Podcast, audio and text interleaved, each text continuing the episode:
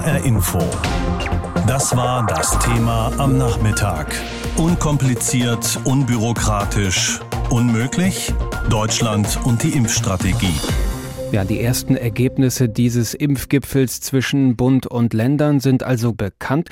Eines davon ist, dass die Hausärzte in Deutschland unmittelbar nach Ostern routinemäßig mit Schutzimpfungen gegen das Coronavirus beginnen sollen. Das Ziel unserer heutigen Beratung war klar. Wir wollen, und ab April können wir das auch, schneller und flexibler werden. Wir wollen, dass auch hier die sprichwörtliche und im Übrigen auch bewährte deutsche Gründlichkeit um mehr deutsche Flexibilität ergänzt wird. Wir wollen erreichen, dass wir ab dem zweiten Quartal so schnell wie möglich, so flexibel wie möglich mit dem Impfen in Deutschland vorankommen. Die Devise lautet Impfen, Impfen, Impfen. Und deshalb haben wir heute ein Konzept vereinbart, mit dem neben den so wichtigen Impfzentren Neben denen wollen wir immer mehr auch die niedergelassenen Ärzte an den Impfungen beteiligen. Soweit Kanzlerin Merkel. Bund und Länder haben sich außerdem auch darauf geeinigt, Bundesländern, die an andere Länder grenzen, zusätzliche Impfdosen bereitzustellen, und zwar zum Schutz vor den mutierten Varianten des Coronavirus. Das betrifft das Saarland und Rheinland-Pfalz wegen ihrer Grenze zu Frankreich, sowie die an Tschechien angrenzenden Bundesländer Bayern, Sachsen und Thüringen. Der Impfstoff AstraZeneca ist in Deutschland wieder freigegeben und wird auch in Hessen seit heute wieder verimpft. In diesem Zusammenhang werden die Forderungen immer lauter, dass auch die Hausärzte in die Impfkampagne mit eingebunden werden in Zukunft. Zur Stunde berät Bundeskanzlerin Angela Merkel noch immer mit Vertretern der Bundesländer, wie die künftige Impfstrategie aussehen soll. Zentrales Thema ist die Einbeziehung der Hausärzte in die Impfkampagne. Ich habe dazu Armin Beck befragt. Er ist erster Vorsitzender des Hausärzteverbands Provinz Hessen und Mediziner mit einer Hausarztpraxis in Hofheim. Herr Beck, scharren die Hausärzte mit den Hufen und warten nur darauf, dass sie endlich auch gegen das Coronavirus impfen dürfen? Oder ist da noch Zurückhaltung geboten? Nein, das ist keine Zurückhaltung mehr geboten. Alle meine Kollegen, wenn ich da meine Mails bekomme, meine Anrufe bekomme, warten darauf, sehnsüchtig loslegen zu können. Und was oder wer steht dem Staat noch im Weg? Das ist relativ simpel. Womit sollen sie impfen? Wir haben keinen Impfstoff. Ja, es ist ein zurzeit tatsächlich wohl mehr oder minder hessisches Problem, dass die Hausärzte nicht eingebunden werden. Die Kollegen in Baden-Württemberg sind schon kräftig dabei, völlig egal mit welchem Impfstoff. Die impfen auch in den Praxen BioNTech. Aha. Der Hersteller genehmigt das. In Bayern wird ab dem 1.4. in einem größeren Bereich geimpft. Bei uns beginnt jetzt dieser abgesagte und möglicherweise dann doch stattfindende Versuch mit den 40 oder 50 Pilotpraxen. Ein erstes Schreiben aus Wiesbaden habe ich gerade gekriegt, dass dort wohl drei Praxen ausgesucht worden sind. Aber wir sind einfach in Hessen leider zurzeit viel zu langsam. Hm, aber wenn Sie sagen, in Bayern wird sogar in Hausarztpraxen mit dem BioNTech-Impfstoff geimpft, dann fragt man sich, wie wird das logistisch dann ermöglicht? Dieser Impfstoff muss ja sehr stark gekühlt werden auf unter minus 60, 70 Grad. Also der Kollege, der mir das berichtet hat, ein Vorstandskollege aus Baden-Württemberg berichtet Folgendes. Die werden am Abend zuvor mit diesem sehr kalten Impfstoff beliefert. Der wird über Nacht in dem Kühlschrank aufbewahrt und taut dann über Nacht so langsam auf Kühlschranktemperatur, also sprich zwei bis vier Grad auf, mhm. wird dann in den Praxen aufgezogen, sechs Impfungen und werden dann binnen in sechs Stunden verimpft. Und das ist wohl völlig unproblematisch. Wie ist das überhaupt von der technischen Vorbereitung her? Wie müssen Sie sich, was die Lagerung äh, und Abwicklung angeht, vorbereiten auf Corona-Impfungen an Patienten? Naja, wenn wir die klassischen jetzt AstraZeneca-Impfstoffe beziehungsweise möglicherweise den Johnson Johnson-Impfstoff bekommen, die benehmen sich wie alle anderen Impfstoffe auch. Das heißt, die sind Kühlschrank lagerfähig. Das ist unproblematisch. Mhm. Die Praxen sind ausgestattet mit Kühlschränken, die gemonitort werden. Das heißt, die Temperatur dort kontrolliert wird sodass da überhaupt kein Problem besteht und die äh, BioNTech-Situation scheint sich jetzt auch durch den Hersteller wohl freigegeben, auch in der Hinsicht zu entspannen. Wenn Sie in Ihrer Hausarztpraxis impfen, wie wird dann auf die Reihenfolge geachtet? Also wer ist jetzt aus welcher Priorisierungsgruppe dran? Oder gilt das, was schon einige Experten gesagt haben, eine Spritze im Arm ist besser als jede im Kühlschrank? Das kann man sofort unterschreiben. Aber wir haben in Hessen ein Riesenproblem und das wird auch nicht wirklich durch die Impfzentren angegangen. Wir haben immer noch 50.000 Menschen der Prio-Gruppe 1, Menschen über 80, die immobil sind. Und die müssen dringend geimpft werden. Und die einzigen, die das vernünftigerweise und logistisch leicht hinbekommen, sind die Hausärzte weil wir diese Patienten täglich betreuen. Wir kennen die. Das heißt, da müssen wir nicht lange rumreden oder so. Wir können einfach, sobald Impfstoff da ist, diese Impflücke dringend schließen. Damit wäre somit die größte gefährdete Gruppe endlich durchgeimpft. Mhm. Meine eigene Mutter gehört dazu. Von daher weiß ich schon, was ich rede. Das ist der eine Punkt. Der zweite Punkt sind die chronisch Kranken der Klassifizierung 2, die bei uns sowieso jeden Tag in den Praxen ein- und ausgehen, die natürlich dann bevorzugt logischerweise geimpft werden. Der letzte Satz, wenn wir Impfstoffe übrig haben. Wir kriegen aus einer BioNTech sechs oder sieben. Sechs sind angegeben. Der Kollege sagte sieben. Aus dem AstraZeneca zehn. Und wir haben dann zwei übrig. Dann ist es besser, die zwei zu verimpfen, wie zu verwerfen. Da bin ich völlig bei Herrn Lauterbach. Das ist Quatsch, das Zeug wegzuwerfen. Dann werden Leute angerufen. Ja, klar. Und wir haben in den Praxen Listen die haben fast eine Länge einer Klorolle, ähm, wo Freiwillige da sind, die geimpft werden. Das heißt, wir würden dann natürlich Impftage einführen und die Menschen einbestellen. Die Hausärzte wären zum Impfen bereit. Was fehlt, ist einfach der Impfstoff, sagt auch Armin Beck, erster Vorsitzender des Hausärzteverbandes in Hessen und Allgemeinmediziner und Hausarzt in Hofheim.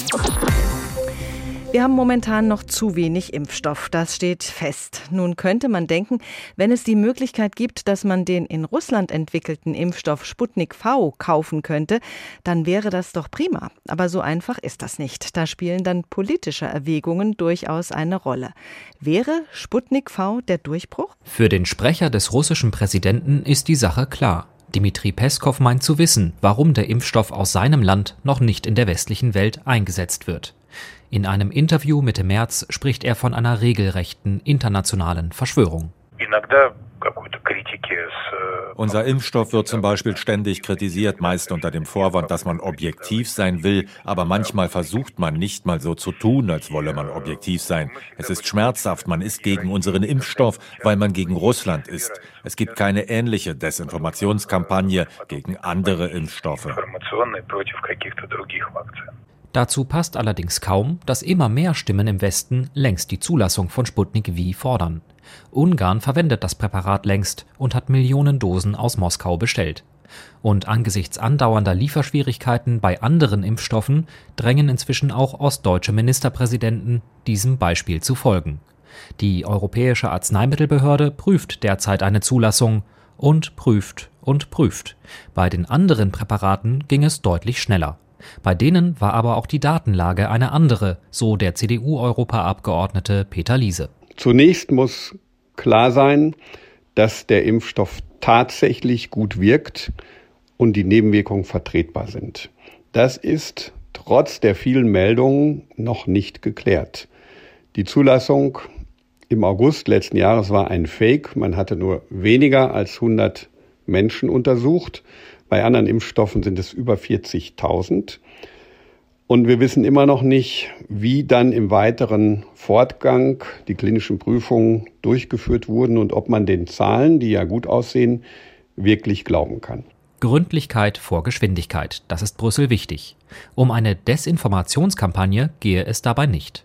Auch EU-Binnenmarktskommissar Thierry Breton zeigte sich am Mittwoch überraschend aufgeschlossen gegenüber dem russischen Impfstoff, wies aber auf ein anderes Problem hin. Sputnik uh, ist sicherlich ein guter Impfstoff, denn die Russen sind ja gute Wissenschaftler, kein Zweifel. Aber ganz offensichtlich haben sie Probleme, diesen Impfstoff herzustellen. Wir bekommen gerade viele Anfragen, ob das in europäischen Produktionsstätten geschehen kann. Uh, uh, Und da sei die EU gerne bereit, auszuhelfen, so Breton. Über eine Zulassung könne man dann immer noch sprechen. Auch der EU-Parlamentarier Peter Liese glaubt, selbst wenn Sputnik V in Europa genehmigt würde, wäre der Impfstoff nicht kurzfristig in großer Menge verfügbar. Das größere Problem ist aber, dass Sputnik wahrscheinlich in den nächsten Monaten nicht im ausreichenden Maße in die EU liefern kann, um uns wirklich weiterzuhelfen. Russland liege in seiner eigenen Impfquote deutlich hinter der EU und habe selbst angekündigt, zuerst den nationalen Bedarf zu decken. Deshalb rechnet Brüssel nicht damit, dass der russische Impfstoff bald zum neuen Hoffnungsträger wird. Es bleibt eine Option, die zu prüfen ist, nicht mehr und nicht weniger. Die Russen sind bereit, den Westen mit ihrem Impfstoff Sputnik V zu beliefern. Gesundheitsminister Spahn würde ihn auch nehmen und die Europäische Zulassungsbehörde prüft. Michael Schneider berichtete. In den letzten Tagen wurde viel in Deutschland über Gehirnvenenthrombosen und Blutplättchenmangel gesprochen und darüber, ob der Impfstoff von AstraZeneca etwas damit zu tun haben könnte. Heute haben Wissenschaftler von der Uni Greifswald ein großes Puzzleteil zur Lösung der Frage beigetragen. Sie konnten im Labor feststellen, was die Ursache für die Thromboseneigung dieser ganz wenigen Patienten sein könnte. Darüber habe ich vorhin mit Cornelia Eulitz gesprochen aus unserer HR Info Wissensredaktion. Und ich habe sie gefragt, was sehen die Wissenschaftler denn als Grund für diese Hirnvenenthrombosen? Kann das theoretisch jeden Menschen treffen oder braucht man dafür eine ganz bestimmte Disposition? Nein, also man hat keine Disposition dafür. Also das ist jetzt anders als beispielsweise bei normalen Thrombosen, wo man sagen kann, wenn man Übergewicht hat und raucht, dann ist die Wahrscheinlichkeit höher, dass man so eine Beinthrombose oder eine Lungenembolie bekommt kommt. Das ist jetzt bei diesen sehr, sehr seltenen Hirnvenenthrombosen nicht so.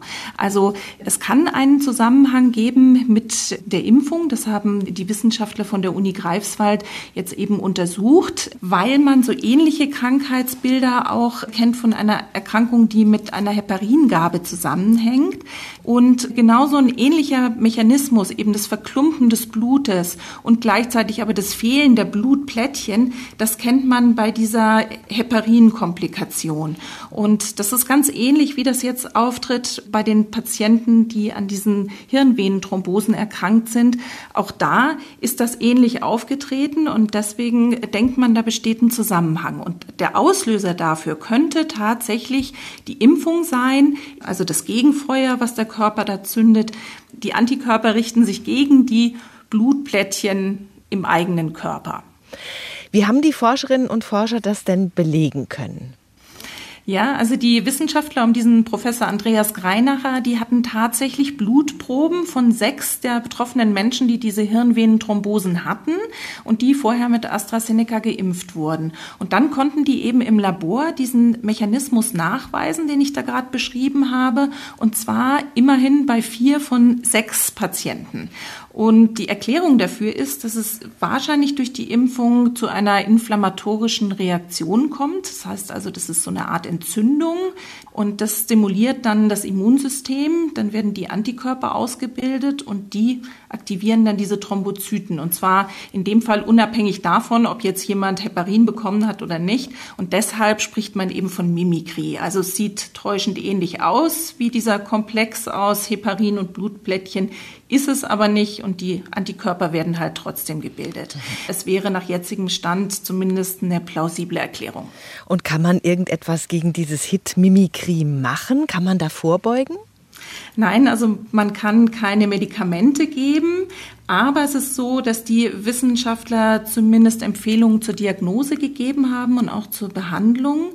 Also zum Beispiel, wenn drei Tage nach der Impfung Schwindel, Kopfschmerzen oder jetzt Sehstörungen auftreten, dass man da gezielt mal auf diese Sinusvenenthrombosen hin untersucht, dass man äh, sich die Thrombozytenzahl anschaut, auch ob jemand diese Thrombozytopenie hat, also diesen Abfall von Blutplättchen. Und man kann natürlich auch schauen, ob der derjenige Antikörper im Blut hat. Und wenn das alles klar ist, dann kann man schauen, ob man mit einem hochdosierten Immunglobulinpräparat in die Vene spritzt, dass das Ganze diesen Prozess unterbricht. Also man könnte etwas dagegen tun, wenn man rechtzeitig eingreift. Wenn man jetzt zu Thrombosen neigt oder generell auch ein Thromboserisiko hat, wenn man raucht oder übergewichtig ist, ist die AstraZeneca-Impfung dann gefährlicher? Nein, also es wird nochmal betont, dass es jetzt aktuell gar keine Hinweise darauf gibt, dass diese normalen Thrombosen, also die Beinthrombosen oder die Lungenembolien nach einer AstraZeneca-Impfung vermehrt auftreten. Das ist nicht so. Was, wenn es sich bestätigt, tatsächlich der Fall wäre, dann wäre das eine sehr, sehr seltene Nebenwirkung bei diesen Sinusvenenthrombosen. Aber es wird auch weiterhin gesagt, impfen, weil eben die positiven Aspekte viel, viel höher sind als die Risiken bei der Impfung was man über die Hirnvenenthrombosen weiß, die möglicherweise im Zusammenhang mit einer Impfung stehen könnten. Erkenntnisse der Uni Greifswald. Cornelia Eulitz aus der H-Info Wissenschaftsredaktion hat uns das erläutert. Unkompliziert, unbürokratisch, unmöglich. Deutschland und die Impfstrategie, das ist das Thema heute Nachmittag hier bei uns in HR Info. Ab der Woche nach Ostern sollen nach den Plänen des Bundeskanzleramtes ja immer mehr Corona-Schutzimpfungen in Hausarztpraxen möglich sein. Die bestehenden Impfzentren der Länder sollen den Plänen zufolge im April dann weiter vorrangig mit verfügbarem Impfstoff beliefert werden. Das Wort verfügbar ist da wohl das Zauberwort. Es gibt auch Forderungen, den russischen Impfstoff Sputnik V in Deutschland möglichst schnell einzusetzen. Unser landespolitischer Korrespondent Tobias Häuser findet, entschlossenes Handeln ist jetzt auf jeden Fall angesagt. HR Info. Meinung.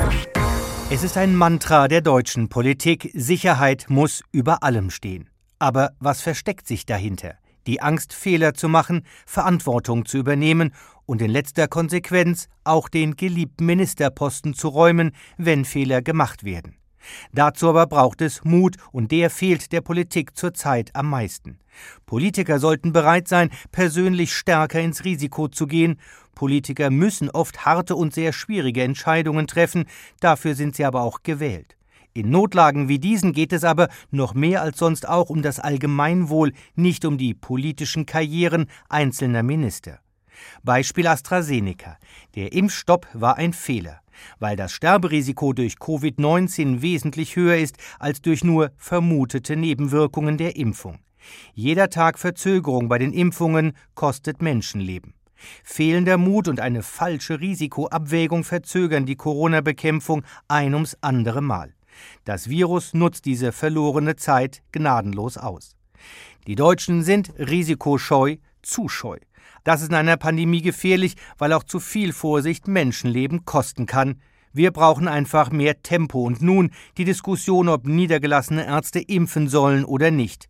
Erstens stellt sich die Frage zurzeit nicht, weil nicht genug Impfstoff vorhanden ist, den Hausärzte verimpfen könnten. Und wenn er da ist, selbstverständlich müssen sie impfen, je schneller, desto besser. Denn das Virus interessiert sich nicht für Impfreihenfolgen und ethische Fragen, es ist ein Wettlauf mit der Zeit. Und deshalb gilt, zu viel Vorsicht und zu langes Zögern kann auch tödlich sein. Die Meinung von Tobias Häuser zur Impfstrategie in Deutschland. HR Info. Das Thema. Wer es hört, hat mehr zu sagen.